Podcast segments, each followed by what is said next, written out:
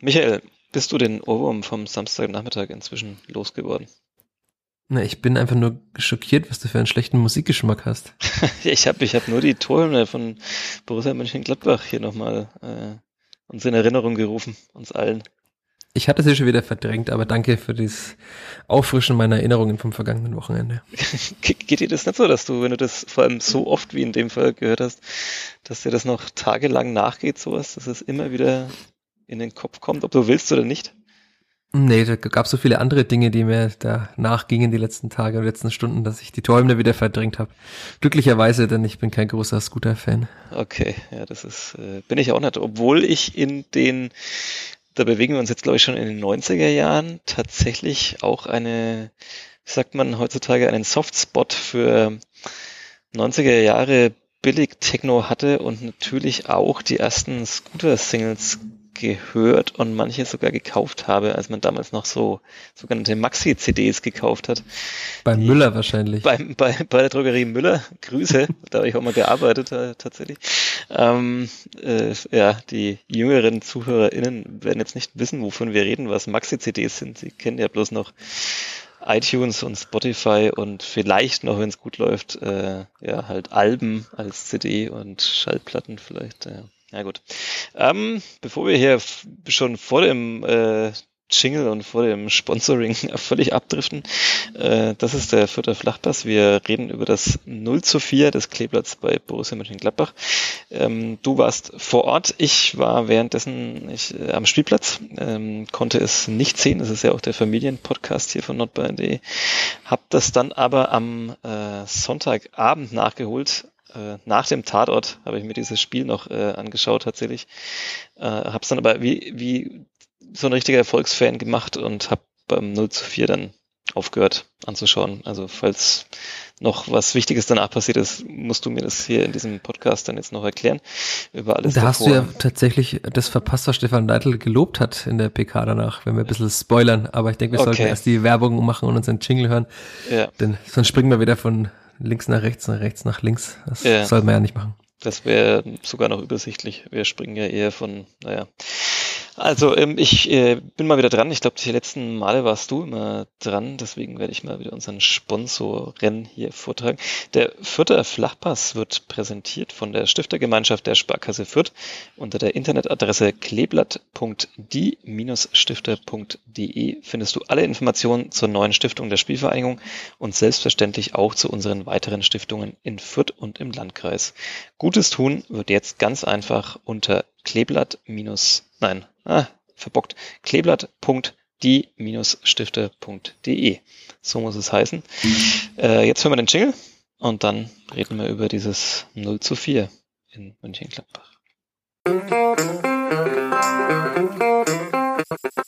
Vierter Flachpass, der Kleeblatt-Podcast von nordbayern.de.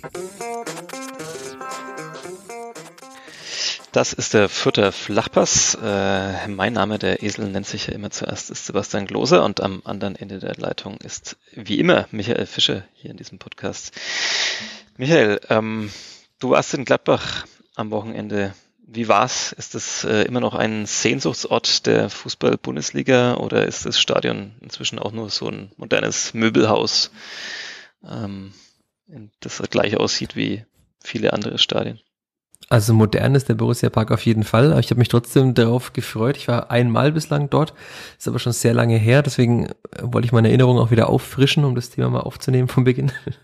Und ich habe mich tatsächlich gefreut, weil Gladbach ja doch dann so ein Verein ist mit einer großen Tradition, mit einer großen Fanszene, mit vielen Meisterschaften, mit einer Geschichte, mit Spielern, die den Verein geprägt haben und so weiter. Deswegen wollte ich auch unbedingt dorthin fahren, auch wenn es vielleicht äh, man sich das aus Pandemiegründen manchmal auch sparen könnte, ja, auswärts zu fahren, was tatsächlich ja immer mit einer gewissen Gefahr verbunden ist. Und nachdem meine Freundin aber auch unbedingt mal nach Gladbach wollte und dort noch nicht war, habe ich sie mitgenommen, habe sie eingepackt, sind zu zweit schon am Freitag losgefahren. Da kommen wir dann später vielleicht noch drauf, beim Moment der Woche oder so. Mhm. Und waren dann am Samstag im Stadion und auch wenn das Ergebnis natürlich kein schönes war, aber ähm, ich konnte nachvollziehen, wie man als Mensch, der aus dieser Gegend kommt, äh, Fan der Borussias sein kann. Okay. Sagen wir so. Mhm. Ich, ich glaube, äh, es waren tatsächlich nur 300 Fans aus Fürth vor Ort. Kannst du das die Zahl bestätigen? Also ich habe nicht nachgezählt, aber der Gästeblock war auf jeden Fall nicht so gut gefüllt. Also da standen vielleicht 150 bis 200 sehr kompakt ähm, zusammen und nochmal ein paar vereinzelt. Das ist ja auch so ein Ding der Vierter Fanszene, dass jeder Mensch sich einen Wellenbrecher exklusiv sichert, wenn er auswärts fährt. Oder jedes Auto, das auswärts fährt, sichert sich einen Wellenbrecher. Deswegen hätte man vielleicht zählen können, aber ich würde auch mal sagen, zwischen 300 und 400, das dürfte es gewesen sein. Bist du, wenn du dann auswärts fährst, enttäuscht, wenn du dann, ich nenne es jetzt mal bösartig, dieses Häufchen siehst, das da so ein bisschen untergeht? Also weil ich, ich, also deswegen habe ich es auch gerade so mit Sehnsuchtsort angekündigt. Ähm, ich denke mir ja dann schon immer so, boah, jetzt ist man irgendwie mal in der Bundesliga und ähm, dann will man ja, vielleicht nicht unbedingt nach Hoffenheim, aber man will doch unbedingt irgendwie halt, keine Ahnung, auswärts dabei sein in Dortmund, in, ja, was weiß ich, ähm, Berlin vielleicht auch äh, und dann auch in, in, in Gladbach. Ähm, klar, du hast schon gesagt, Pandemiezeiten ist ein gewisses Risiko. Vielleicht lässt man es auch besser, inzwischen schon wieder irgendwie da durch die halbe Republik zu fahren. Aber irgendwie denke ich mir dann doch immer so, boah, haben da nicht mehr Leute Bock drauf? Auswärts? In Fürth nicht. Äh, also es gab ja schon mal vor jetzt neun Jahren, äh, ein Erstliga-Jahr, neun, acht, acht, neun Jahren. Da waren dann auch sehr viele Menschen in Dortmund zum Beispiel. Also das sind wirklich gefühlt, was sind bei 4000 Fütter oder so waren da, glaube ich, mal damals beim Auswärtsspiel im Westfalenstadion. Da haben wahrscheinlich viele ihre Sehnsucht, äh, einmal dort gewesen zu sein, schon gestillt. In Mönchengladbach waren es, glaube ich, das war zu Zweitliga-Zeiten noch, also es gab damals, glaube ich, kein gemeinsames Bundesliga-Jahr, oder doch? Täusche ich mich? Ja, bin ich jetzt auch ah. überfragt. Eieiei, ich recherchiere das mal, während du doch noch ausholst und die Geschichte ja, erzählst. Aber eigentlich müssten sie, naja, ist ja egal. Aber jedenfalls gibt es in Fürth ja allgemein keine große Auswärtsfahrerszene. Also die, die Zahl an sogenannten Allesfahrern, wie es bei anderen Vereinen gibt, ist ja sehr gering. Also ich habe vorm Spiel mal kurz zum Gästeblock geschaut und bei ein paar Menschen aus Fürth auch gequatscht und da kennt man dann schon alle Menschen, die da so den Weg passieren, tatsächlich sehr, sehr gut. Also die kennt man zumindest vom Sehen, man kann sie grüßen, kann mal kurz plauschen über das Kleeblatt, über die Fahrt, über das Leben an sich und so weiter. Aber das ist ja tatsächlich nicht so, dass dann wie bei anderen Vereinen dann da auch mal jeder Fanclub aus XY einen Bus macht und mit 40, 50 Leuten dahin fährt, ist jetzt auch in Corona-Zeiten vielleicht nicht angebracht, in einem vollen Bus zu sitzen. Aber das wird sich in Fürth auch, glaube ich, nicht mehr ändern. Und dann ist natürlich diese, diese sportliche Entwicklung, die es momentan gibt, dass man zehn Spiele in Folge jetzt dann verloren hat, die trägt auch dazu bei, dass man sich gerne Samstag früh um sieben in einen Bus setzt und äh, Sonntag früh um ein Uhr wieder nach Hause kommt im Zweifel weil dann auch die Autobahn vielleicht gesperrt ist. Also. Ach was, das ist doch das Beste, was man haben kann. Du hast doch gerade schon, äh, du hast perfekt auf den Punkt gebracht, warum Auswärtsfahrten so schön sind im Sport, egal jetzt mal in welchem Sport und in welcher Konstellation. Aber ja, ja, die Pandemie ähm, und der Misserfolg. Vielleicht sind das zwei Punkte. Ich habe äh, nachgeschaut, äh, die, man war damals gemeinsam in der Bundesliga.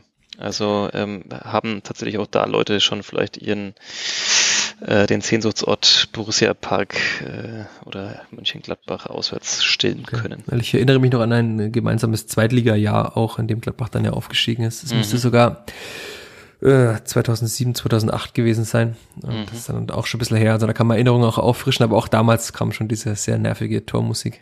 Vielleicht bin ich austherapiert, weil ich sie damals schon mal gehört habe.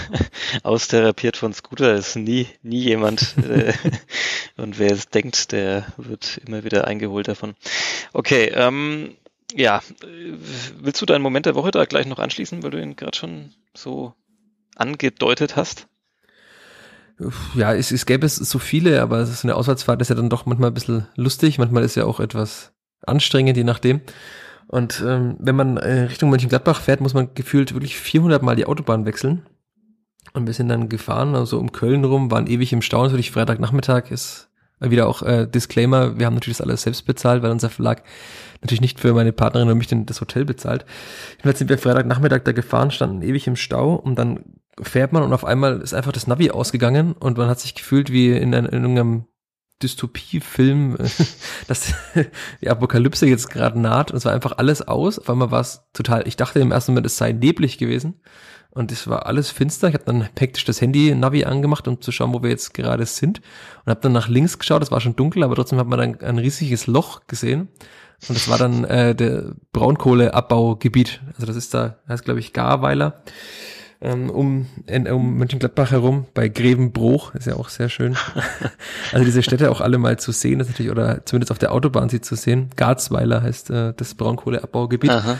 Tagebau Garzweiler sind ja deswegen auch schon Orte platt gemacht worden und so weiter. Und dann ist tatsächlich ein riesiges Loch und dann ist halt von diesem Abbau einfach dieser Staub in der Luft. Das heißt, es war kein Nebel, weil es hatte eigentlich 11 Grad. Das heißt, ich dachte mir, bei 11 Grad hat es eigentlich selten Nebel. Aber es war einfach Staub, der da über der Autobahn lag und es war tatsächlich wie, wenn man einfach durch ein Loch fährt und so zwei Kilometer weiter ging dann einfach das Navi auf einmal wieder. Und dann hatte ja. ich gehofft, dass ich auf der Rückfahrt zumindest nochmal einen Blick erhaschen kann, aber da war es natürlich dann auch schon längst wieder finster, wenn man um 19 Uhr in Gladbach losfährt. Du bist aber nicht in ein Zeitloch geraten, sondern tatsächlich äh, dann doch ganz normal im Alltag wieder angekommen nach dem Staub und äh ich hätte mir gewünscht, dass nochmal so äh, der 7. August ist, dass ich nochmal nach Babelsberg fahre, dass die Vierter nochmal Babelsberg im Pokal spielen, da vielleicht weiterkommen und dann nicht 1 zu 5 in Stuttgart verlieren, dann wäre vielleicht einiges anders und wir würden jetzt nicht über 10 Niederlagen in Folge sprechen. Ah, das wäre super. Soll man, soll man noch so eine Folge machen, vielleicht dann so in der Winterpause, so eine ähm, Utopie-Folge, wie die Saison hätte auch laufen können, wenn. Ähm, ja, merken wir uns mal vor und vergessen es dann vermutlich in fünf Minuten wieder. Natürlich nicht, das habe ich mir schon notiert jetzt nebenbei. Das klingt so gut. Ja, okay. Machen wir. Wird vermutlich eine etwas abgefahrene Folge. So abgefahren war zuletzt höchstens noch die letzte Seite auf der Aufstiegsbeilage der Spielverhandlung. Aber genug davon. Ähm, ja, äh, wir hoffen, dass wir heute mit einer Aufnahme durchkommen, würde ich sagen, dass wir nicht das Ganze noch ein zweites Mal aufnehmen. Ich habe äh, sehr schmunzeln müssen, als ich äh, die sehr schöne Folge mit dem Kollegen Florian Zenger und dir gehört habe und ihr das Ganze zweimal hier aus Band Also ist es halt, wenn der einzig technikaffine Mensch in der Sportredaktion einfach Urlaub hat. Dann muss halt ich, äh, dass ich ähnlich schwer tue wie das Clipper in der Bundesliga, dann halt eine Folge aufnehmen und dann passiert halt das, was passiert. Das ja, du kommst halt auch mit den Pressing-Momenten unseres Aufnahmeprogramms nicht ganz klar. Es hat mich tatsächlich sehr böse angepresst, was ist das aufgeklickt und dann äh, was aufgeploppt, dann habe ich ganz hektisch den Ball weitergespielt, alias äh, einfach auf OK geklickt. Und dadurch war halt dann die Aufnahme leider nicht ganz so gut, wie sie hätte sein sollen. Sehr schön, sehr schön. Ähm, kommen wir zu den ernsten Dingen des Lebens ähm, oder zumindest des äh, Fußballs aus vierter Perspektive. Ähm, ich ich habe mir hingeschrieben hier auf meinem Notizzettel, meinem digitalen, äh, drei Diskussionen, die wir über dieses Spiel führen müssen, ähm, um dann vielleicht nicht uns 90 Minuten lang wieder chronologisch entlang zu handeln. Ähm, Systemdiskussion, Torwartdiskussion und Schiedsrichterdiskussion. Ähm, können wir das vielleicht so überschreiben oder willst du noch eine vierte Diskussion hinzufügen? Ich glaube, die drei reichen uns schon, um mindestens eine Stunde zu füllen. Ja, ich befürchte auch wieder. Irgendwie gehe ich immer so motiviert dran, dass wir mal wieder so eine Dreiviertelstunde äh, hinkriegen, aber nee, wird glaube ich nix. Ähm, ja, 0 zu 4 in Gladbach. Ähm, man kann vielleicht noch allgemein vorwegschicken, war tatsächlich eines der Spiele, wo das Kleeblatt, ja, also wo das Ergebnis nicht so viel ver verfälscht, oder? Also wo sie chancenloser nee, es hat waren. Vielleicht sogar noch ein bisschen verfälscht, weil es hätte auch noch höher ausgehen können. Also den Spielverlauf mhm. hat es natürlich schon ein, ein 14-0 gibt ein eindeutiges Spiel auf jeden Fall wieder, dass es war. Aber es hätte zur Pause ja auch 4 oder 5-0 stehen können, problemlos. Also da, jetzt würden wir wieder springen, deswegen lasse ich das jetzt ganz kurz mal so stehen und gehe nicht weiter in die Tiefe, aber ich glaube, hätte sich niemand in Fürth beschweren können, wenn Gladbach dann noch zwei Tore mehr geschossen hätte, was ja durchaus im Bereich des Möglichen war. Ja, ja. Systemdiskussion. Ähm, Stefan Leitl hat zur Halbzeitpause umgestellt. Hat er am Anfang die falsche Taktik gewählt aus deiner Sicht? Äh, hatte nicht, würde ich sagen. Ich hatte was anderes erwartet, also als das, was er getan hat. Ich hätte erwartet, dass er im 4-4-2 mit der Raute spielen lässt, wie er das ja auch in der Aufstiegssaison oft gemacht hat und äh, wie eifrige Zeitungs- und äh, nordbayern.de-Leser wissen, er auch in der Woche hat trainieren lassen, weil es war Harvard Nielsen wieder da im Training, haben dann Nielsen und Regota zusammen im Sturm gespielt, quasi die der Aufstiegssturm hat gemeinsam gespielt. Ja, und hatte ich gehofft, dass das auch weiterhin jetzt dann wieder in, in Gladbach endlich mal wieder, ja, dass die Mannschaft so spielt mit dieser Formation. Ähm, hätte auch gut gepasst, hat er dann nicht gemacht. Er hat sich dann, ich dachte am Anfang erst, er hätte, würde sich für ein 4-2-3-1 entscheiden, wie es die letzten Wochen ja immer gemacht hat, weil es ja eigentlich dieselben Spieler waren. Äh, bis auf äh, Harvard Nielsen, der für Itten gespielt hat. Ähm, es sah dann nach, doch nach einem 4-3-3 aus. Ich habe anfangs gar noch von einem 4-2-3-1 geschrieben, weil Aber weil das war Christiansen war auf der 6, ich, Seguin war auch, fand ich, relativ weit hinten, aber er war wohl weiter vorne mit Julian Green zusammen eingeplant und ähm, vorne eine weitere Dreierreihe, die eben auf dem Flügel pressen sollte, weil die Vierter ähm, vorher ausgemacht hatten, offenbar das Gladbach im Zentrum mit dem Positionsspiel so stark sei, dass man die, Ball, die Bälle, wenn dann auf dem Flügel gewinnen könnte. Und Stefan Neidl hat danach ja auch gesagt, es war eigentlich am Anfang gut, sie waren im Spiel drin und hatten auch die Überzahl in den Räumen, wo sie sie haben wollten auf dem Flügel, haben aber da einfach keine Zweikämpfe geführt, sind dann nicht in die Zweikämpfe gekommen. Und wenn man irgendwo Überzahl hat, ist es ganz normal, dass man irgendwo anders auf dem Platz Unterzahl hat, außer der Gegner hat drei rote Karten bekommen. Das war aber nach neun Minuten nicht so. Und dann ist genau das passiert. Also die Vierter haben da, ich glaube, es war Willems und Regota, die kombiniert haben. Regota hat sich festgedribbelt. Und dann ist irgendwie keiner so recht in den Zweikampf gegangen, eben auf der rechten Gladbacher Abwehrseite. Und dann ging es ganz schnell zack, zack, zack nach vorne und dann ist Patrick Herrmann geschickt worden. Ne, Jonas Hofmann war es beim ersten Tor, Jonas Hofmann geschickt worden und schiebt den Ball dann ins Tor zum 1-0 und ich dachte mir schon, okay, das war es jetzt wahrscheinlich wieder, weil es war wieder der erste Torschuss, der drin war. Das ist ja auch so ein Thema, das die Vierter immer wieder begleitet, was ja auch ein Thema war, wo wir danach drauf kommen, für den Torwartwechsel, weil der Sascha Brüchert oftmals immer, immer den ersten Ball reingelassen hat. Mhm. Aber wir wollen jetzt schon wieder springen. Und dann danach waren die Vierter ja auch mehrmals schon wieder in großer Gefahr. Also irgendwie hat da die Abseitsfalle nie funktioniert. Weil zum Beispiel Jetro Willem stand oftmals einfach falsch. Auch die beiden Innenverteidiger, die ja nicht zwei Mittelfeldspieler sind, haben sich da offenbar schwer getan. Also die Abstimmung in diesem Abwehrverbund hat einfach nicht gestimmt. Und dann war ja mehrmals nach langen Bällen irgendwie plötzlich jemand frei durch. Also Patrick Herrmann, den ich gerade schon erwähnt habe, war dann einmal durch. Alassane Player wurde dann noch von Max Christiansen sehr gut abgegerätscht kurz vorm Tor. Aber da hätte es ja dann da schon irgendwie schon 3-0, 2-3-0 stehen können. Und dann haben die Vierter eben die Gladbacher eingeladen. Ähm, das hat jetzt gar nicht mit einem System oder mit einer Formation zu tun, sondern es war halt ein individueller Fehler, wie es halt, äh, wie es sie zuhauf gibt in dieser Saison in Fürth. Nur leider hat es eben der Torwart gemacht und dann ist es oftmals ein bisschen problematischer, als wenn ein Stürmer einen individuellen Fehler macht. Darauf kommen wir natürlich auch noch. Ähm, ich wollte es natürlich recht, sagen wir mal, plakativ gleich mal so am Anfang machen mit der Systemdiskussion. Ähm, ich würde auch sagen, dass es jetzt nicht unbedingt eine Systemfrage ist, wenn dann eben die Spieler nicht in die Zweikämpfe kommen, die sie unbedingt führen müssen. Ähm, trotzdem, wenn man zur Halbzeit dann wieder, wieder wechselt, spricht es ja auch schon so ein bisschen dafür, dass man dann vielleicht nicht das richtige Werkzeug der Mannschaft an die Hand gegeben hat und gleichzeitig auch noch verbunden damit, weil, weil du das gerade auch schön geschildert hast, mit, dass du so ein bisschen auf die Raute gehofft hast und, und ja, so auf die alte Formation aus der, aus der Aufstiegssaison wenn man das so ein bisschen anschaut, hat man jetzt ja schon relativ viel Varianten so durchprobiert im Laufe der Saison.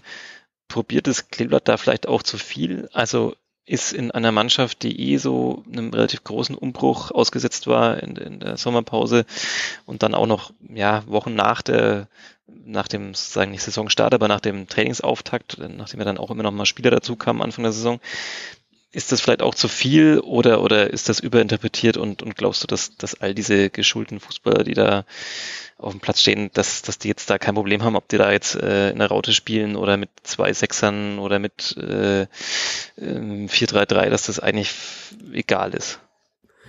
Na, ich habe der vergangene Woche ja mit Paul Seguin darüber gesprochen, was, also ich wollte eigentlich von ihm wissen, was zum Beispiel für ein Mittelfeldspieler wie ihn anders macht, ob er jetzt in der Raute spielt, das ist ja jetzt sehr, in einem sehr drin, zentrumslastigen Spiel zusammenhängt, wo man wenig über die Außen spielt oder ob man mit einem 4-2-3-1 oder einem 4-3-3 spielt, da sagte er, natürlich kennen sie die Abläufe im 4-4-2 blind, weil die haben sie ja zwei Jahre lang quasi fast gespielt.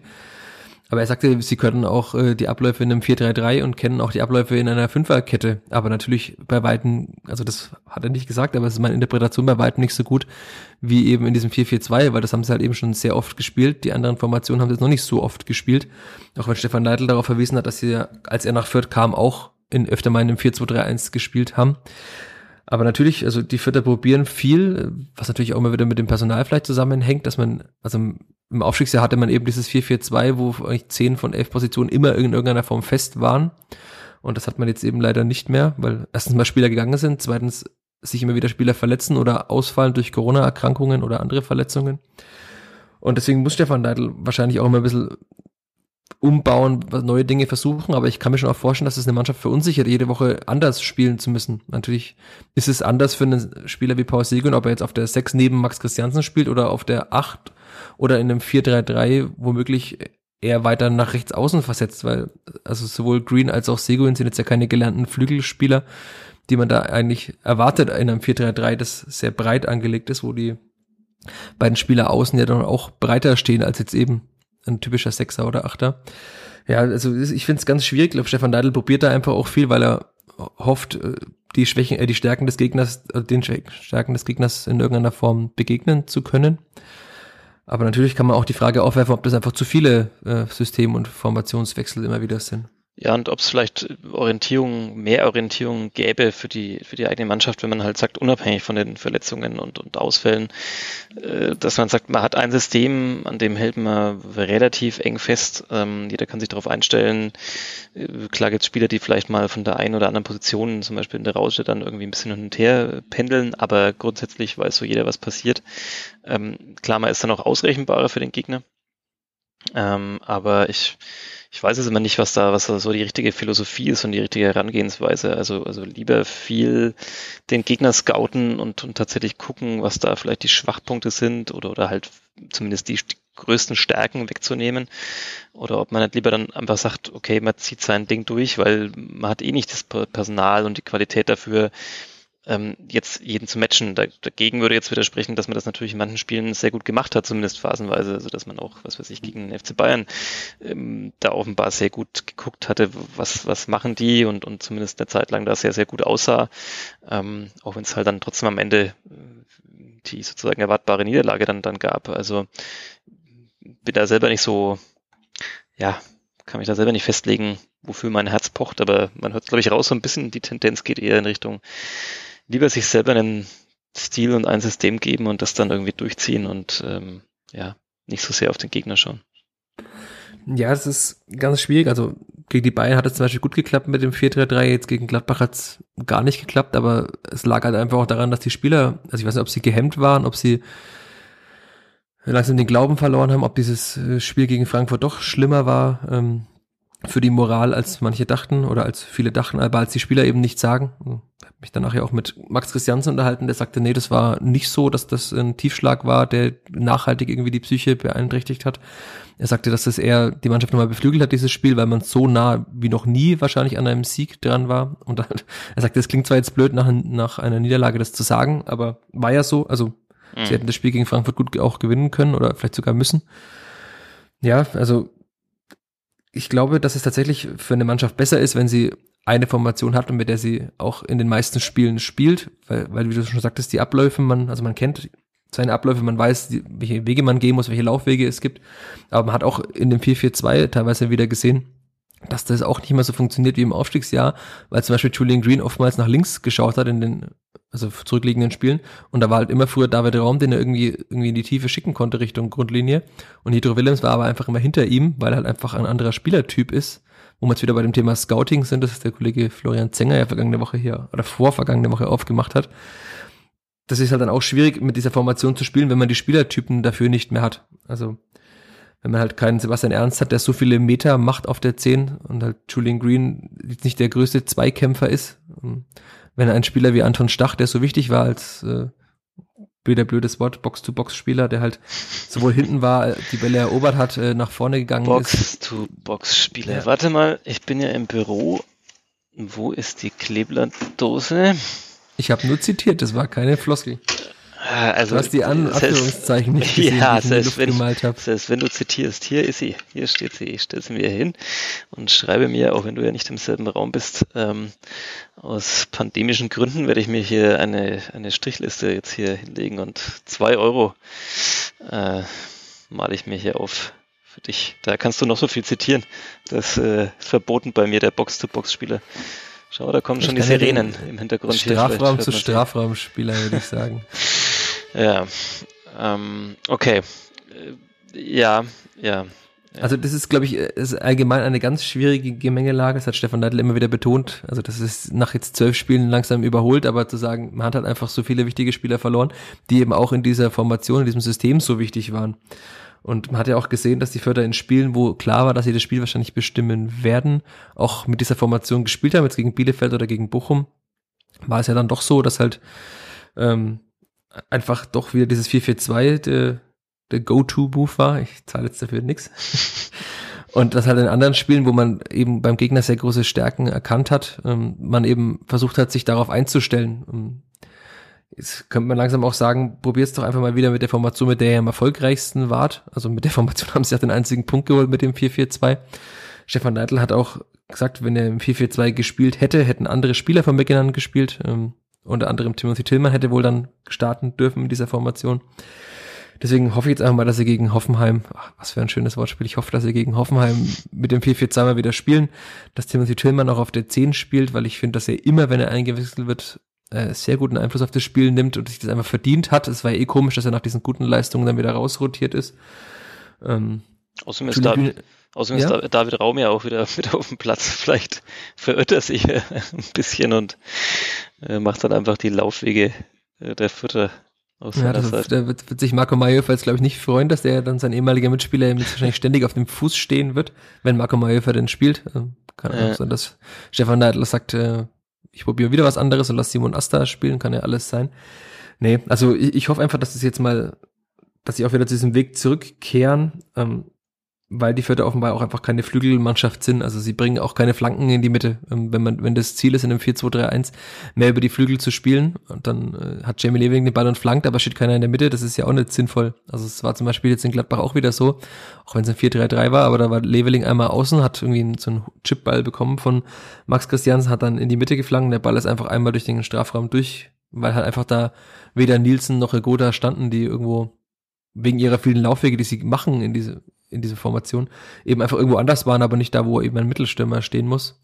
Und das ist ja auch bei Cedric Itten das Problem. Man hat ja gesehen, wenn er die Flanken bekommt, hat er sowohl in Fürth als auch jetzt bei der Schweizer Nationalmannschaft zuletzt seine Tore gemacht aus der kurzen Distanz, aus dem 5-Meter-Raum und so weiter.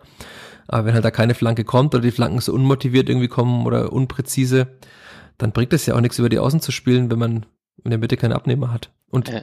der Vorteil ist ja doch, wenn man durchs Zentrum spielt, mit flachen Bällen, dann ist man eher auch mal zentral vorm Tor zum Abschluss da. Da muss man den Ball natürlich auch nochmal reinmachen, aber es ist leichter, ähm, aus zwölf Metern zentral zu treffen, als aus zwölf Metern vielleicht vom Strafraumeck. Das ist auch klar. Mhm. In der zweiten Halbzeit in Gladbach lief es dann besser. Lag es daran, dass halt eine Mannschaft wie die Borussia dann äh, nicht mehr so viel macht in der zweiten Halbzeit, wenn sie schon 3-0 führt und dann auch noch relativ früh auch das vierte noch erzielt. Ähm, lag es an der Systemumstellung oder lag es daran, welche Spieler runtergegangen sind und welche drauf kamen? Ja, wie so oft ist es wahrscheinlich eine Mischung aus all diesen Faktoren. Also Stefan Neidl hat ganz klar gesagt, er wollte das Zentrum stärken. Also das war einmal einfach zu viel Freiraum für die Gladbacher im Zentrum, hat deswegen Maximilian Bauer eingewechselt und auf diese Dreier-Fünfer-Kette umgestellt, was die Vierter jetzt auch noch nicht so oft gemacht haben in der Saison. Außer einmal in Stuttgart, da ging es äh, gehörig in die Hose beim 1 zu 5. Aber er wollte eben Maxi Bauer in die, ins Zentrum stellen, damit er ein zweikampfstarker Spieler da steht. Wobei Stefan Neidl auch sagte, eigentlich war das nicht geplant, dass äh, Bauer so lange spielt, weil er ja erst äh, mit der Kopfverletzung da raus war bei der letzten Länderspielpause. Und dann hat er kurz danach seine Corona-Infektion gehabt. Also er ist ja eigentlich kaum im Rhythmus und man soll solche Spieler ja auch lieber langsam wieder aufbauen. Also das kennt jeder, die Folgen, die Corona für Leistungssportler haben kann, auch für normale Menschen. Da macht es keinen Sinn, einen Spieler, oder es wäre leichtsinnig, den gleich wieder voll zu belasten. Aber offenbar war Maxi Bauer ja soweit fit, er hat ja auch die ärztlichen Untersuchungen alle über sich ergehen lassen, dass er zumindest für 45 Minuten spielen konnte. Und dadurch war das Zentrum dann schon wieder sicherer, weil man eben fünf Abwehrspieler schon mal hinten drin hatte und davon drei Innenverteidiger. Da waren die Abstände zwischen beiden Innenverteidigern natürlich nicht so groß. Aber es ist natürlich auch so, dass äh, Gladbach jetzt auch nicht mehr mit dem vollen Tempo gespielt hat. Also mhm in der Interview-Mixzone nach dem Spiel haben die Gladbacher zwar gesagt, dass sie in der Halbzeit sich eben ganz klar vorgenommen haben, weiter zu spielen, weil sie auch mal dieses Erfolgserlebnis haben wollen, denn irgendwie 2-3-0 oder 3-1 zu gewinnen, sondern auch mal höher zu gewinnen, weil das für eine Mannschaft ja auch wichtig ist. Einerseits das Torverhältnis, aber auch für die Psyche und zu wissen, dass man eben auch viele Tore schießen kann. Hätten ja auch noch mehr Tore fallen können, aber es war jetzt nicht so, dass sie noch mit vollem Tempo und vollem Melan natürlich gespielt haben. Die haben dann ja auch irgendwann gewechselt haben mit Connor Noss, also so ein schöner Name, einen äh, Jugendspieler zu seinem Bundesliga-Debüt verholfen mit Torben Müsel. Aber ich kann die Namen alle, weil sie in der Pressekonferenz so oft vorkamen. Nach dem Spiel, also ich glaube, es ist ein zweites Bundesligaspiel gemacht. Also sie haben dann auch Spielern Spielzeit gegeben, die jetzt nicht zu den ersten elf oder ersten 14 bis 15 normalerweise gehören. Ja, das, das, das, das, zeigt ja auch, dass jetzt die Gladbacher jetzt nicht mehr äh, voll auf 5 oder 6-0 gespielt haben, sondern eher das dann auch schon als bisschen Trainingseinheit begriffen haben, natürlich, ne, um Automatismen einzuüben und so weiter. Ja. Und natürlich muss man schon auch sagen, dass halt äh, Green und Gotha jetzt in der ersten Halbzeit keine Spieler waren, die jetzt da groß, also das waren ja diese Spieler, die damit gemeint waren, dass man in keine Zweikämpfe gegangen ist, denn wenn der linke Außenbahnspieler, der Branimir Gotha in der Formation ja war, und Julian Green, der auch dann eher da gespielt hat, wenn die eben in keine Zweikämpfe gehen, äh, dann war es vollkommen gerechtfertigt, sie auch auszuwechseln. Ich fand es auch gut, dass es mal die beiden Führungsspieler erwischt, weil die beide ja seit Wochen eigentlich sehr durchwachsene Leistungen bringen. Also Stefan Neidl hat gesagt, er hätte auch jeden anderen auswechseln können hat jetzt dann nicht gesagt, er hat es aber nicht gemacht. Also er hat eben ganz explizit diese beiden ausgewechselt. Ich denke, das war dann wirklich schon noch ein Zeichen an diese beiden. Schiedsrichter, wie viel, wie viele Spieler kann ich austauschen? Äh, ja, ähm, gehen halt nicht alle, ne?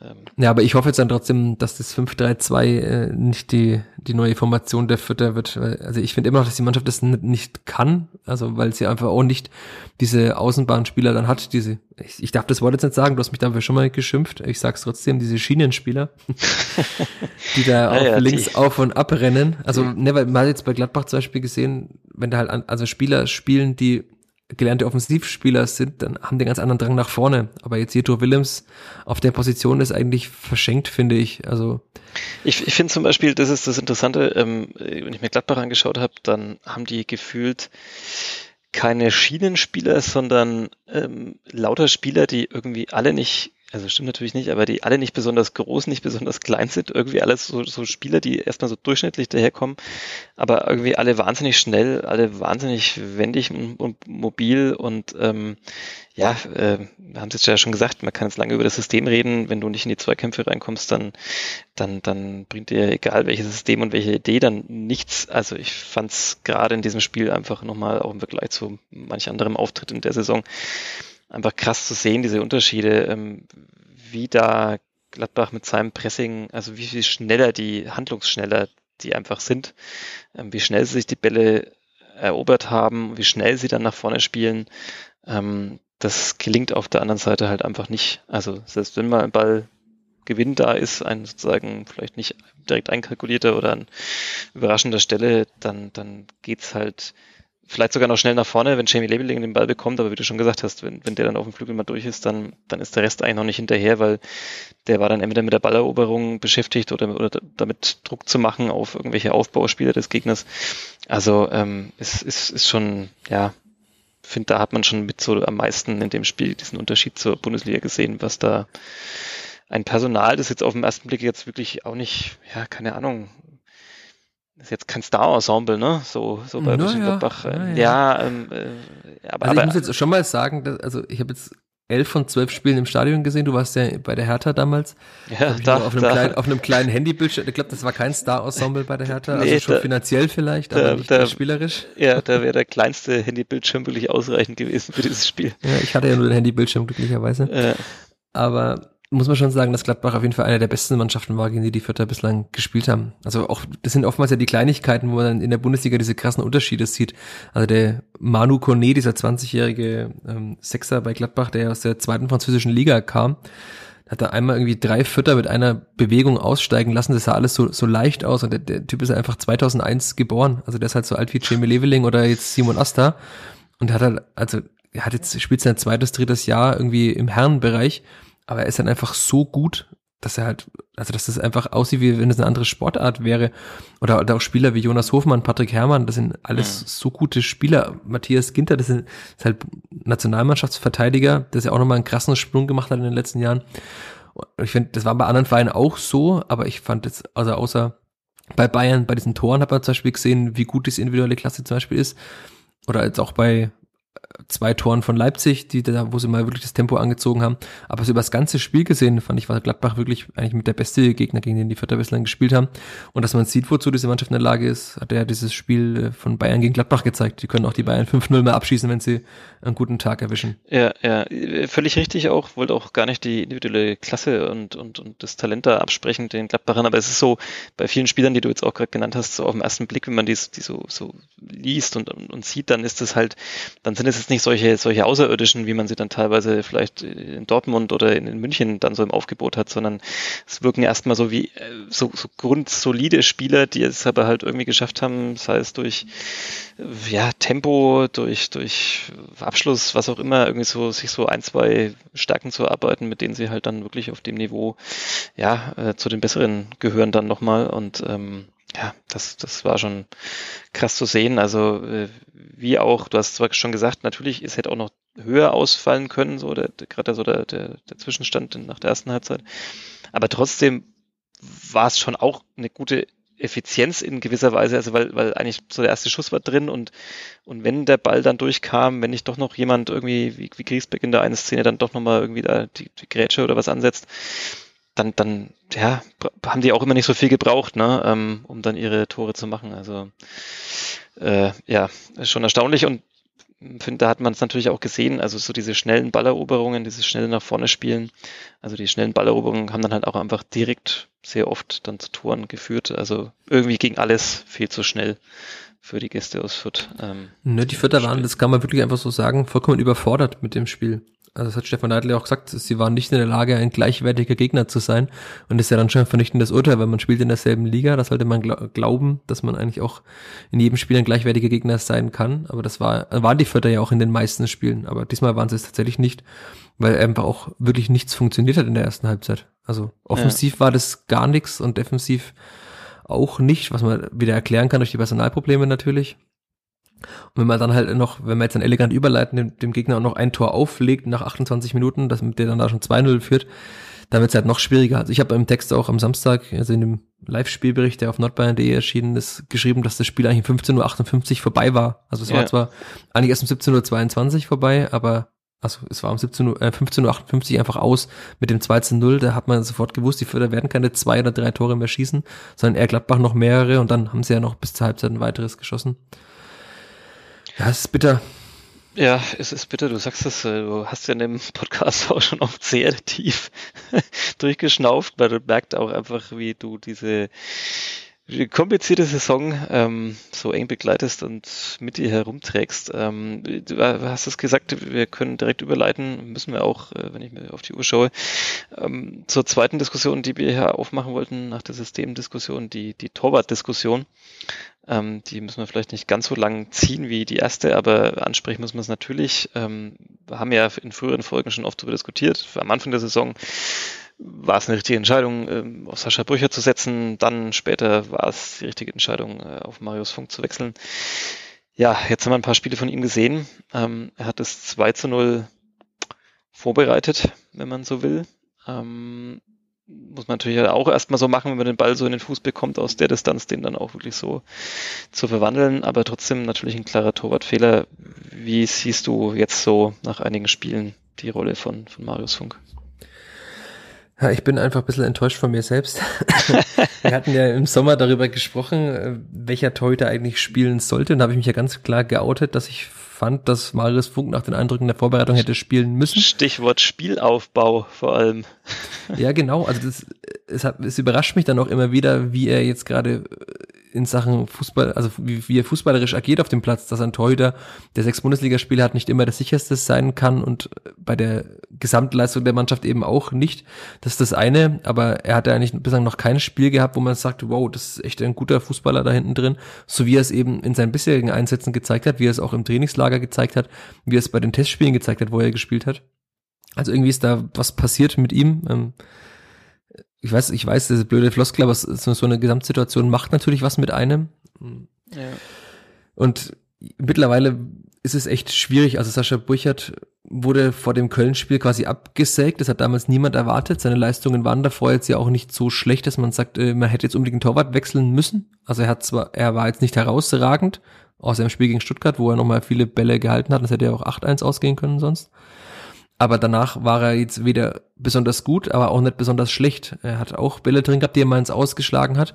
Aber am Ende muss man jetzt ja sagen, dass äh, Funk schlechter ist als Burchard. Also nach den Eindrücken. Jetzt haben beide jeweils sechs Spiele gemacht, wenn man auch ein bisschen Statistiken anschaut. Also Burchard hat mehr Bälle gehalten, war jetzt fußballerisch nicht besser oder schlechter. Und jetzt bin ich auch sehr gespannt, was Stefan Neidl macht. Also wir haben ihn natürlich äh, nach dem Spiel der Kollege Gele von der Bild, der noch da war und ich ihn danach gefragt. Also ich habe die, die Frage lang vor mir hergeschoben, weil es natürlich ein unangenehmes Thema ist, über das ein Trainer auch nicht gerne spricht. Ich habe es schon mal in, Freiburg angesprochen, weil ich damals den Anlass gesehen habe, dass es quasi der Oktober vorbei ist, in dem Marius Funk vier Spiele gemacht hat. Da wurde das noch ein bisschen abgebügelt. Jetzt habe ich dann gedacht, okay, jetzt sind sechs äh, Spiele gespielt. Jeder Torhüter hatte jeweils, also zwölf, jeder hatte sechs Spiele.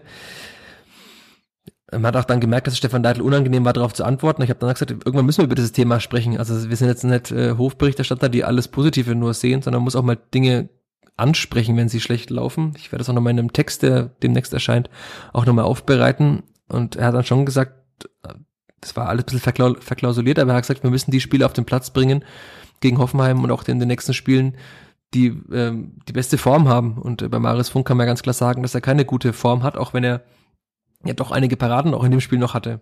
Also ja, das, das, das gehört zur Wahrheit auch dazu. Ja, ja, die sollte man schon auch nicht unter den Tisch kehren. Der hat schon ein paar Mal gut gehalten, aber es waren auch alles Paraden, würde ich sagen, die man von einem Bundesliga-Torhüter auch erwarten kann. Also es waren alles keine unhaltbaren Bälle, die er da gehalten hat, ne?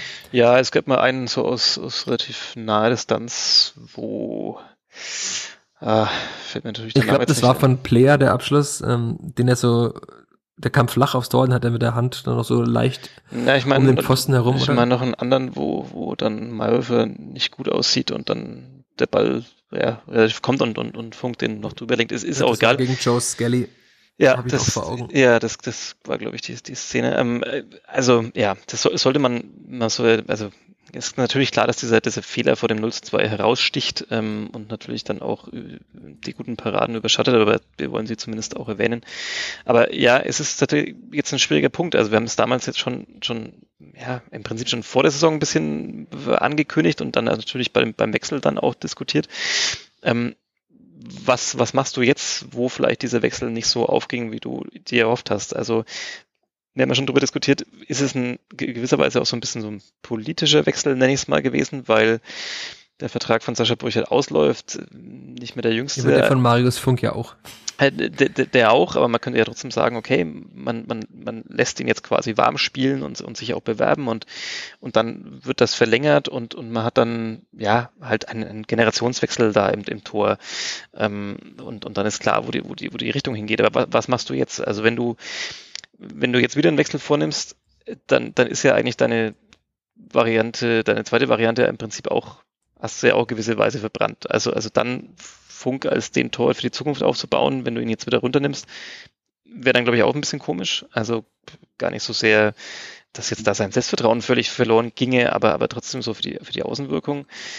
Ähm, hältst du an ihm fest, ähm, muss man sich natürlich wahrscheinlich früher oder später dann trotzdem wieder die Frage stellen und gefallen lassen, warum dann doch nicht wieder Burchert, der sich schon mehr auf diesem Niveau hat beweisen dürfen und natürlich diese vergangene Saison auch maßgeblich mitgeprägt hat. Also äh, ein heikles Thema. Ich glaube, dass dem ist sich auch Stefan Neidl bewusst, dass es ein sehr heikles Thema ist. Deswegen war ich damals ja so überrascht bei dem Spiel in Köln. Wir haben damals ja drüber gesprochen. Ich habe da einen Anruf damals von einem Kumpel bekommen, der sagte, hey, was, Funk spielt? Und ich gesagt, das ist so ein Quatsch, der wird doch nicht Funk spielen heute, warum sollte der jetzt heute spielen? Und dann war in der Aufstellung auf einmal oben Nummer eins Marius Funk gestanden. Und haben sich ja einige damals gefragt, warum er das gemacht hat. Stefan Neidl hat es damals erklärt, dass er eben das Gefühl hatte, dass er, dass es jetzt einen, einen Wechsel braucht, weil eben Sascha Burchert oft diesen ersten Ball immer wieder reinbekommen hat. Und er sich gewünscht hat, dass es ein Torhüter im Tor steht, der seine Mannschaft auch mal länger im Spiel hält. Es hat in manchen Spielen geklappt, in manchen nicht. Jetzt in Gladbach zum Beispiel war es wieder der erste Schuss, der aufs Tor, der drin war. Aber natürlich ist äh, Sascha Burchert in irgendeiner Weise jetzt Anführungszeichen, ist blöd beim Menschen zu sagen, aber er ist beschädigt. Also er war der Aufstiegstorhüter, hat seine, hat sechs Spiele gespielt und dann war der Trainer der Meinung, dass er das so schlecht gemacht hat, dass er ausgewechselt werden muss. Es würde niemand so sagen, dass er schlecht gemacht hat, aber es ist ja ganz klar das Zeichen, wenn ich den Torhüter nach sechs Spielen auswechsel, dann war ich nicht zufrieden mit seiner Leistung.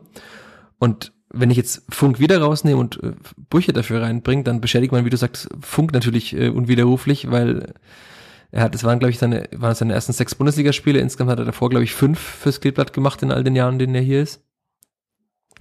Und dann ist es auch gerade für die Psyche nicht gut, wie du sagst, äh, es ist auch die Frage, welche Torhüter im kommenden Jahr noch da sind. Also mhm. Beide Torhüter-Verträge laufen aus 2022. Leon Schaffran als einziger hat noch länger Vertrag. Das ist auch die Frage, ob, vielleicht spielt ja auch er demnächst. Ich fand auch, dass er gut war in der Vorbereitung, aber mhm. das wäre natürlich nochmal äh, ein sehr großer Schritt, dann den dritten Torwart spielen zu lassen, statt äh, dem eigentlich ersten.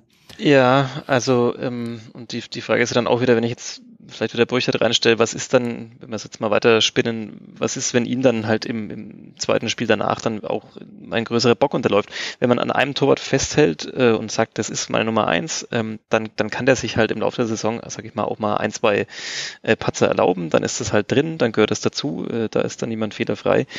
Aber natürlich mit jedem, mit jedem Wechsel machst du eine Diskussion auf und ähm, ja, äh, es bleibt immer was hängen.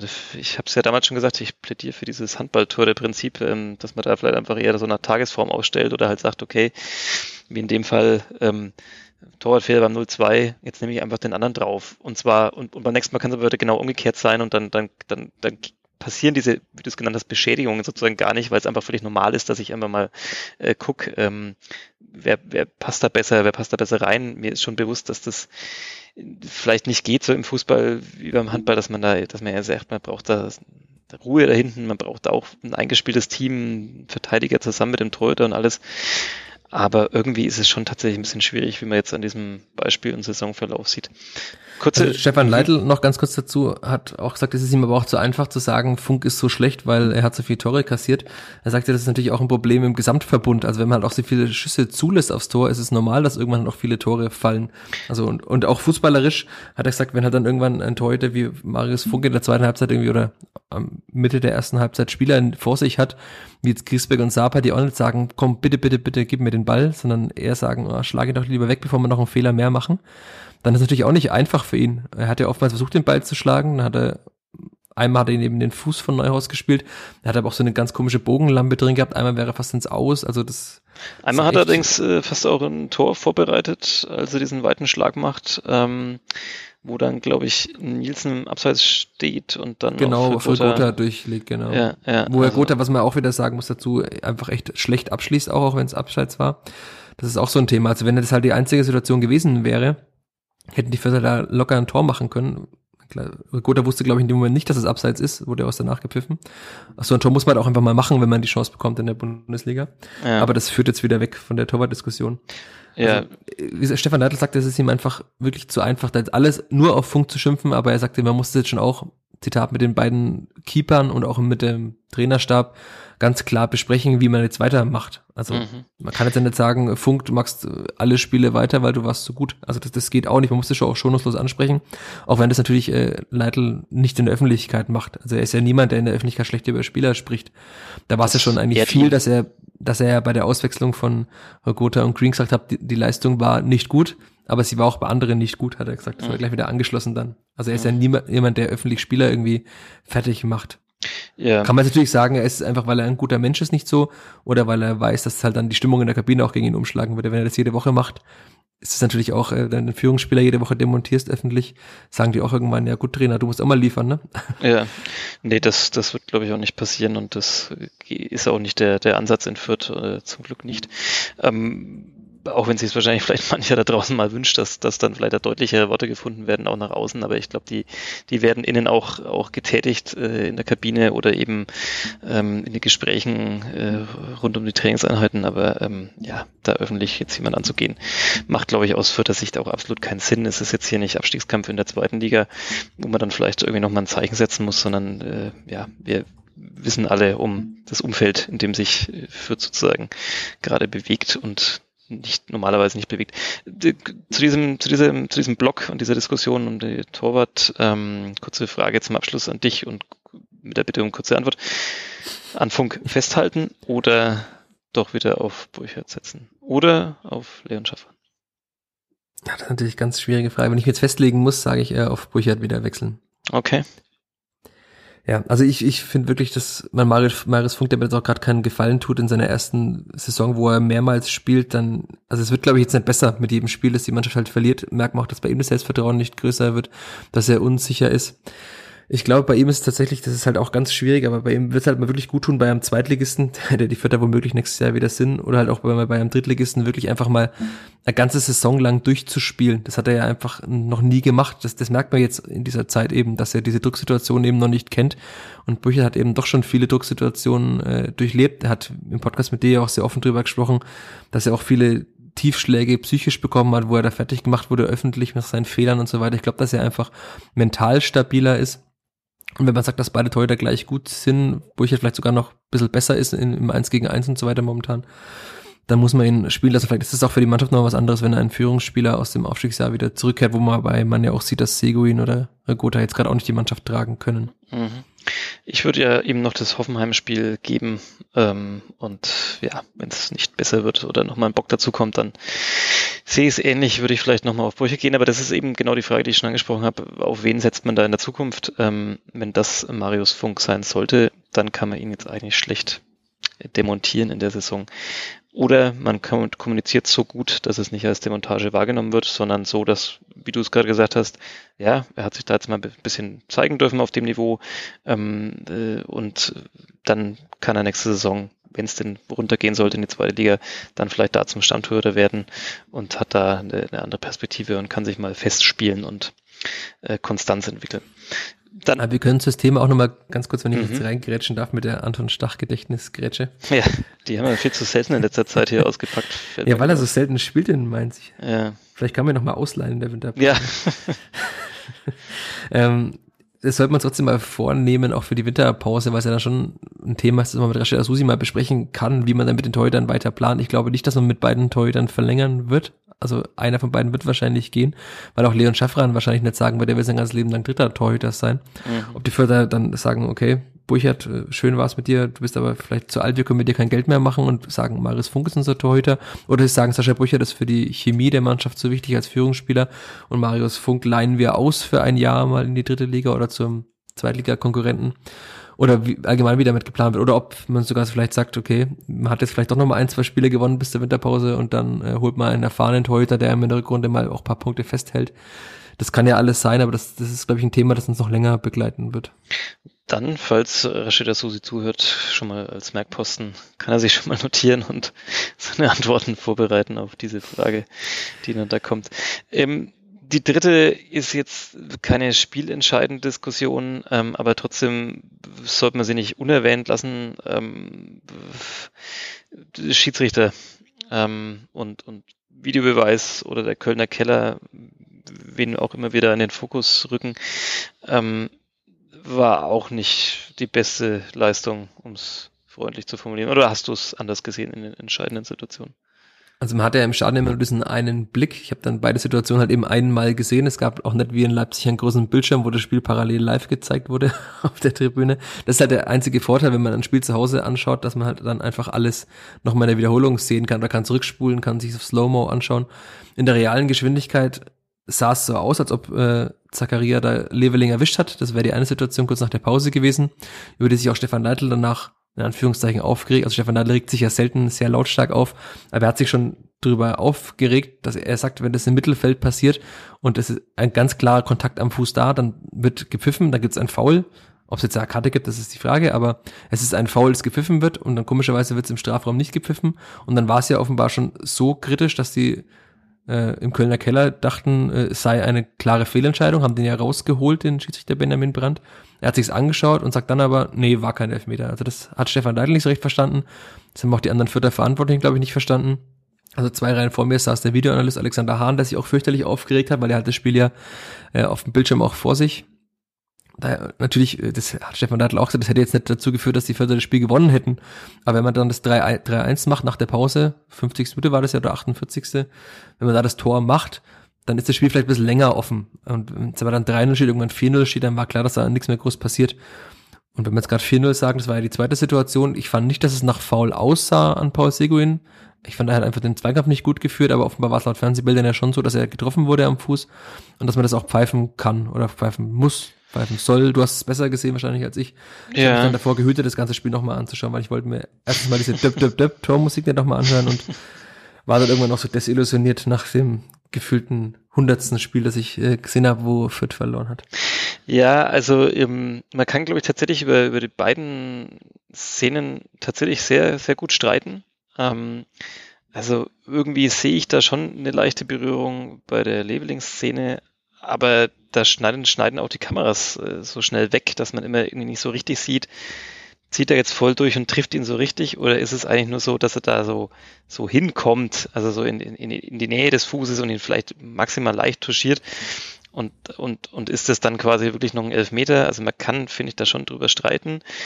Kommen aber gleich noch zu einem allgemeineren Satz und um aber erst nochmal um die zweite Szene zu machen und, und, und beim, ja, bei dem ich sag faul ähm, gegen Paul Seguin, muss man spätestens, wenn man die Videobilder haben, äh, das, das Ganze aberkennen. Also ähm, es ist kein, kein, kein wahnsinniges Foul und so, aber er stellt klar den, den Fuß da so vors Bein. Äh, würde auch sagen, gebe ich dir recht, dass Paul Seguin den, den Zweikampf schon nicht gut führt, so wie er ihn angeht. Aber trotzdem ist es am Ende ein Foul und es gibt dann, glaube ich, da, keine Ahnung, eine Minute oder zwei Minuten später eine, eine vergleichbare Szene auf der anderen Seite. Ähm, im Prinzip noch irgendwo im Mittelfeld, ich weiß nicht mehr, wer den Zweikampf da geführt hat, aber da, da pfeift der Schiedsrichter dann faul gegen Fürth, ähm, äh, auch so ein Allerweltsfoul im Prinzip wie das gegen, gegen Seguin, nur halt nicht so entscheidend, ähm, aber da pfeift er es halt, weil da, man tut sich da halt dann einfacher in dem Fall. Und ähm, ich finde, man sieht an den zwei Szenen schon so ein bisschen, äh, ohne dass man da jetzt äh, zu tief in irgendwelche Verschwörungstheorien gehen muss oder sowas, aber man kennt es ja auch schon sportartenübergreifend, es ist gefühlt schon so ein bisschen so, dass sich halt manche Mannschaften ja irgendwie vielleicht noch sowas erarbeiten müssen. Also das, der Klassiker ist ja immer der, wäre das beim FC Bayern passiert, dann hätte man in der Seguin-Szene auf Foul entschieden. Und äh, oder umgekehrt, wäre Leveling beim FC Bayern angestellt, dann hätte er da den Elfmeter bekommen.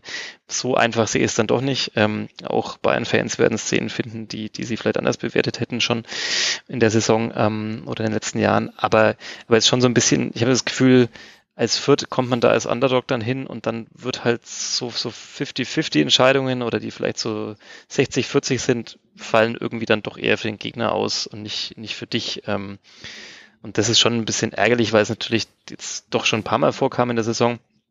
Äh, wie gesagt, ich glaube, man muss jetzt da nicht anfangen, die wahre Tabelle dann da komplett und, und, und, und das Weltgeschehen umzudeuten. Ähm, also auch mit dem Elfmeter vielleicht wäre jetzt das nicht, das Spiel wahrscheinlich völlig anders ausgegangen. Aber natürlich kann es manchmal dann schon ein bisschen halt äh, die Stimmung mal kippen oder ein bisschen mehr Selbstvertrauen geben, dass man dann äh, wenigstens mal nicht zu null da untergeht, sondern halt doch wenigstens einen Treffer erzielt oder halt eben das Vierte dann nicht gegen sich bekommt. Also fand schon schwierig. Ganz ähm, ähnlich wie Stefan Leitl, haben wir nach dem Spiel auch darauf angesprochen nochmal. Also Nochmal zur Transparenz, das wissen ja viele Hörerinnen und Hörer wahrscheinlich auch nicht. Also im offiziellen Teil der Pressekonferenz äh, stellt man natürlich, oder kann man auch Fragen stellen, aber ich finde bei so Feinheiten, die kann man mal besser nach nochmal, Stefan Adler ist ja ein Trainer, der das auch gerne macht, äh, in so einem kleinen Gespräch unter vier oder sechs Augen nochmal besprechen, weil man dann auch mehr in die Tiefe gehen kann. Also so eine Pressekonferenz soll ja keine 20 Minuten oder halbe Stunde dauern, ähm, sondern es ist dann ganz gut, über solche Themen zum Beispiel auch mal detaillierter nochmal mit ihm ähm, im kleinen Kreis zu sprechen. Da hat er jetzt auch gesagt, es ärgert ihn schon, weil es einfach nach seinem Empfinden zwei Fehlentscheidungen waren. Aber er will sich jetzt auch nicht beklagen und sagen, deswegen haben sie dieses Spiel verloren. Das wäre ja vermessen zu glauben, dass die Vierter dann irgendwie dann noch 4-3 gewonnen hätten oder 5-4 am Ende, wenn das äh, so gepfiffen worden wäre.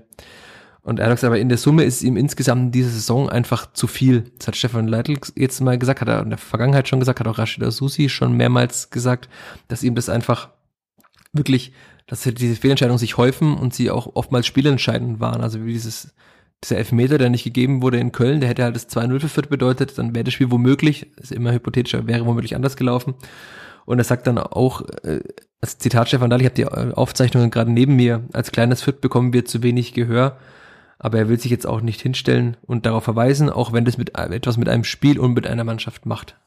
Zitat Ende. Also das ist dann, dann schon so, dass er ganz ähnlich, was du jetzt auch sagst, dass das halt, wenn man dann mal einen Elfmeter bekommt und auch mal dann vielleicht das Tor schießt, dann neue Sicherheit findet, ein bisschen Aufwind bekommt, macht das natürlich was mit einer Mannschaft. Wenn man dann auch noch sich sehr schwer tut und dann auch noch sich benachteiligt fühlt, dann geht natürlich die Moral irgendwann ganz nach unten. Das ist auch ganz normal. Ja. Aber äh, ich habe mit Rasha Susi da auch immer drüber gesprochen, weil er sich er hat sich mal beklagt bei mir, dass wir das zu wenig äh, auch in unserer Berichterstattung aufnehmen, was da mit dem Schiedsrichter passiert Dann habe ich auch gefragt, ob man da eigentlich in irgendeiner Form vorgehen kann als Verein. Er hat gesagt, natürlich äh, artikulieren sie das immer wieder und spiegeln das dem DFB, dass sie sich da benachteiligt fühlen, aber sie können da jetzt nicht eine wie auch immer geartete Klage anstellen und sagen, DFB, da, da, da habt ihr uns benachteiligt und jetzt wollen wir bitte drei Punkte gut geschrieben bekommen. Das wäre schön, wenn das so wäre.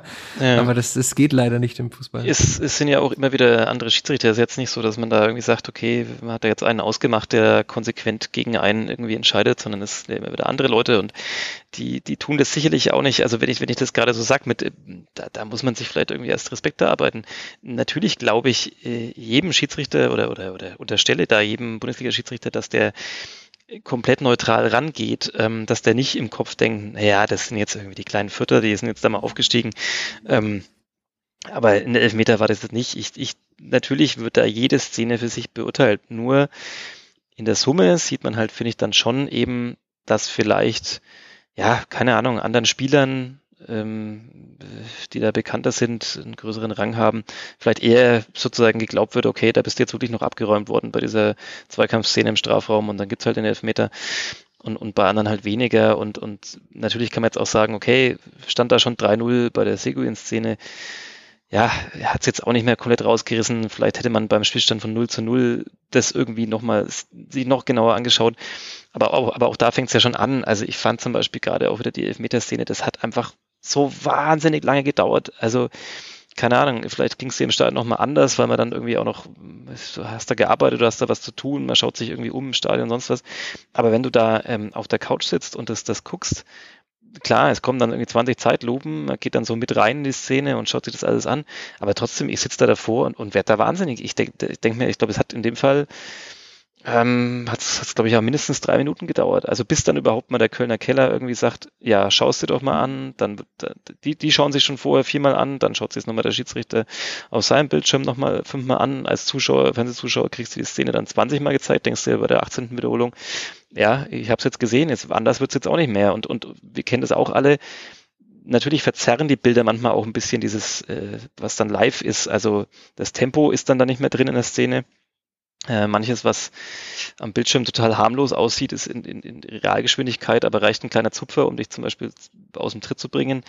Umgekehrt sieht manchmal, wenn ein Fuß dann noch, in, äh, also ein gestrecktes Bein irgendwie den anderen touchiert, sieht dann vielleicht in der Zeitlupe viel härter aus, als es dann in, in Wirklichkeit war.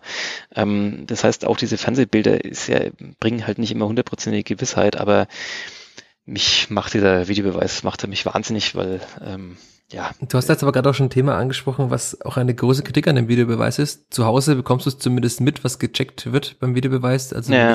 sieht man die Wiederholung und im Stadion sitzt er einfach da und du siehst natürlich irgendwann, dass der Schiedsrichter sich ans Ohr fasst und irgendwie die Spieler zu ihm hinrennen und gestikulieren, dann sieht man, okay, er spielt nicht weiter, dann muss es ein VAR-Eingriff sein in irgendeiner Form. Dann merkt man es auch, dass das Publikum unruhiger wird im Stadion, weil wird er mit äh, in steter Regelmäßigkeit auch gepfiffen und äh, ihr macht unseren Sport kaputt oder was auch immer gesungen. War jetzt in Gladbach auch wieder so, dann weiß man schon, dass es ein Videobeweis ist und man sieht es dann am Ende auch, wenn der Schiedsrichter nach außen rennt zum Bildschirm. Aber man weiß ja nicht, was da gerade passiert und dann sieht man eben nur auf der Anzeigetafel nach der Entscheidung, äh, gecheckt wurde, äh, vielleicht faul und dann Entscheidung kein Foul. Und das, das, sieht man aber halt erst nach drei, vier, fünf, manchmal sechs Minuten, ja. je nachdem, wie lange der Check, Check dauert. Und bis dahin sieht man im Stadion einfach gar nichts. Und das ist dann schon sehr ernüchternd. Also man sieht halt, dass der Fußball dann tatsächlich nur für den Fernsehzuschauer nur noch funktioniert, offenbar. Ja, und natürlich auch völlig der Flow, äh, vielleicht nicht, nicht aus dem Spiel unbedingt, aber schon ein Flow auch einfach aus dem Spiel genommen wird. Also das, das, ähm, ja, ich habe es, ich hab's, glaube ich, schon mal gesagt bei einer der letzten Folgen, ähm, als es da im Pokal Gibt's ja erst ab dem Viertelfinale. Achtelfinale, Viertelfinale, erst ab da ja, den Ich weiß nicht, das spielt die Vierter nie mit. naja, letzte Saison war es doch nicht so schlecht. Aber ähm, ja, also wenn man, wenn man das da sieht, wie es noch ist in den Runden ohne Videobeweis, man dann mal wieder merkt, wie, wie schön das sein kann. Natürlich würden wir dann auch vielleicht jetzt da sitzen und darüber diskutieren, weil vielleicht trotzdem auch kein Elfmeter gegeben worden wäre und vielleicht auch nicht das Foul an Seguin als solches bewertet worden wäre. Das, wir könnten vielleicht über die gleichen Szenen diskutieren, aber ähm, der Videobeweis gaukelt einem ja vor, es macht alles gerechter und ähm, er tut es einfach zu selten. Also ich finde mit dem Chip im Ball, ob er die Linie überquert hat, das ist nochmal so ein anderes Thema. Das äh, kann man nämlich, da gibt es dann keine zwei Meinungen, das ist einfach Physik, äh, wenn man so will.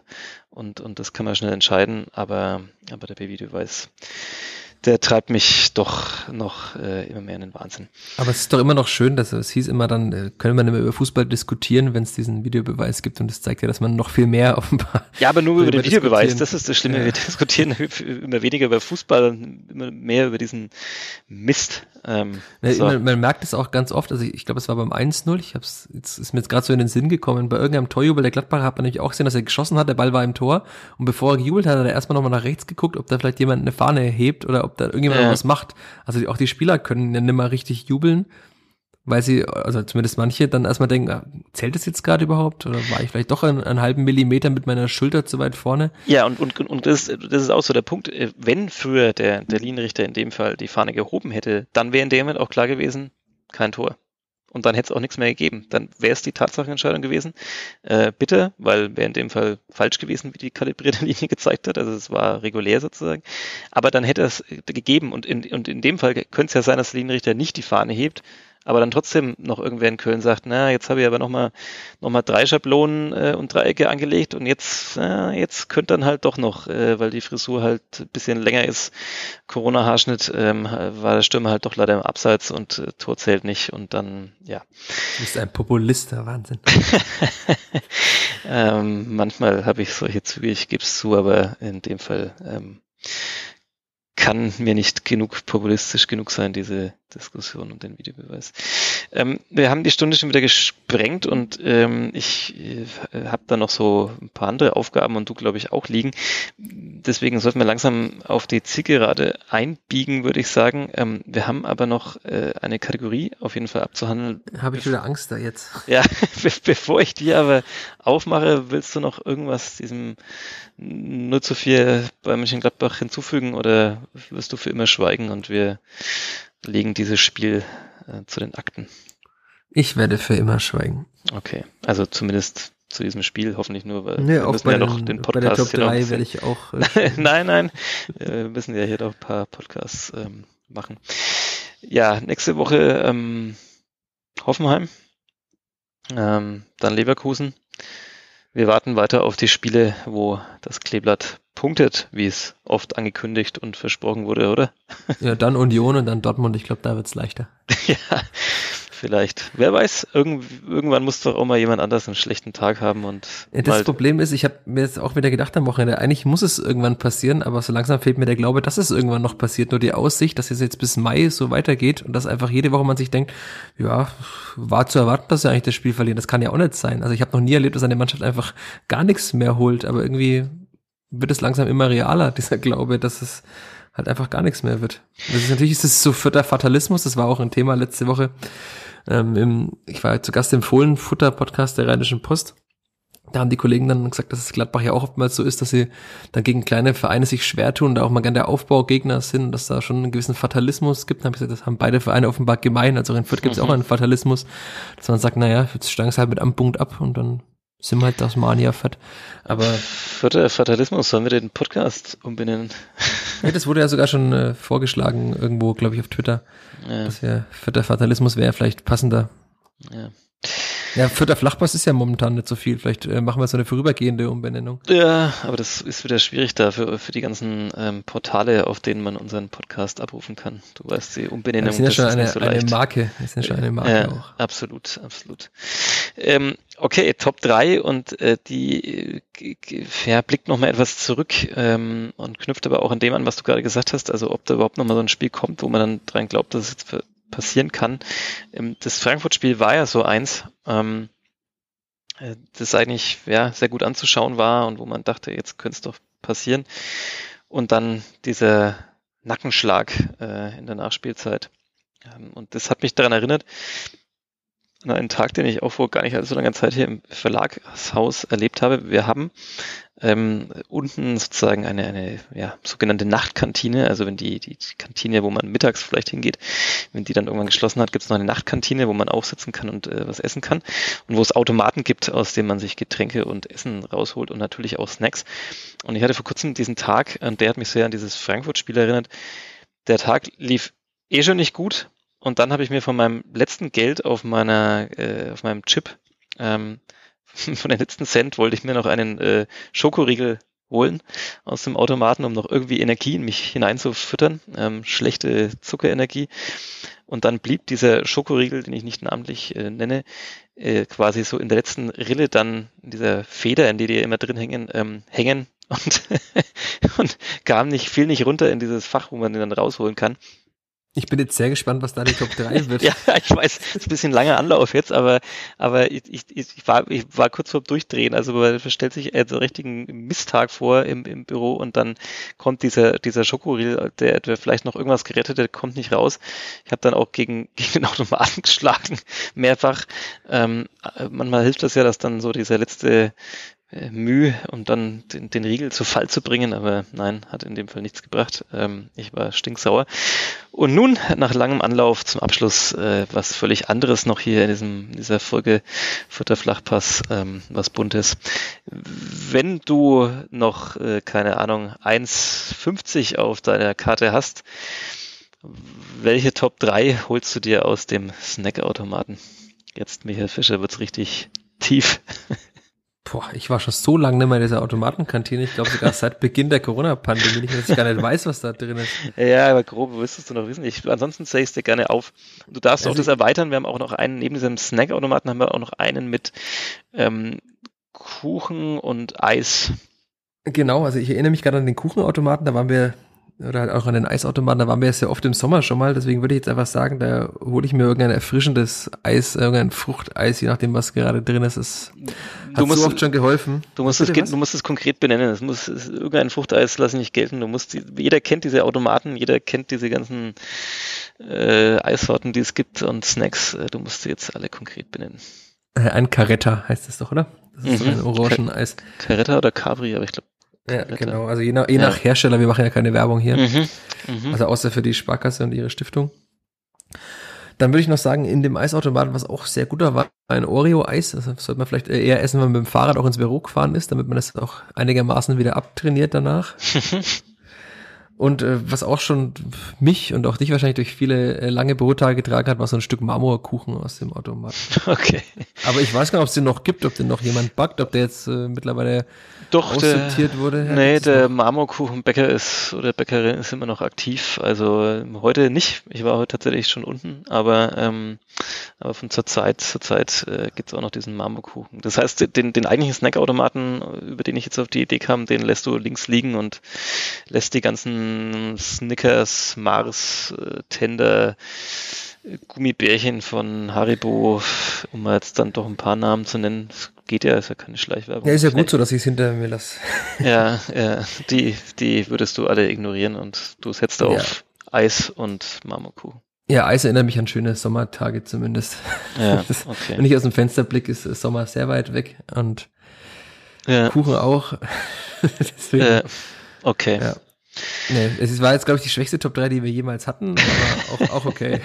ja, ich dachte mir, weißt du, wir, wenn wir hier schon eine Stunde zehn Minuten an Taktik abarbeiten und, und, und wer hat diese Niederlagenserie, dann muss man irgendwie auch mal was Lockeres noch. Äh, ich hatte jetzt ja erwartet, raus. dass du die, quasi die Top 3 der Spiele fragst, die, die das Clipboard irgendwie in der Schlussphase für sich entschieden hat. Ich habe mir sogar schon Notizen gemacht, aber die schmeiße ich jetzt wieder weg, ja. um den Podcast nicht noch länger in die Länge zu ziehen. Oder heb sie dir auf für eine folgende Top 3, die dann irgendwann noch kommt.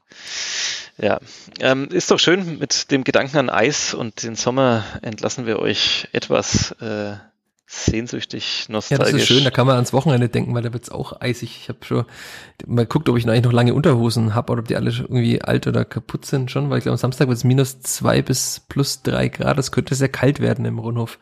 Ja. Und vielleicht auch äh, emotional kalt bei 4600 Zuschauern wahrscheinlich wenig Stimmung und im Spiel ist auch jetzt nicht äh, ein super geilen Nachmittag verheißt, aber vielleicht überrascht uns jetzt Lippert ja und wir sagen nächste Woche, wow, das war ein wunderbarer Tag. Das wäre, das wär's doch einfach mal. Das haben wir zwar jetzt auch schon oft hier hinten raus so angekündigt und diese Hoffnung formuliert, aber wer weiß, ähm, irgendwann muss es doch einfach passieren. Vielen Dank, äh, Michael. Das war der vierte Flachpass für diese Woche, Folge 74 schon. Wahnsinn.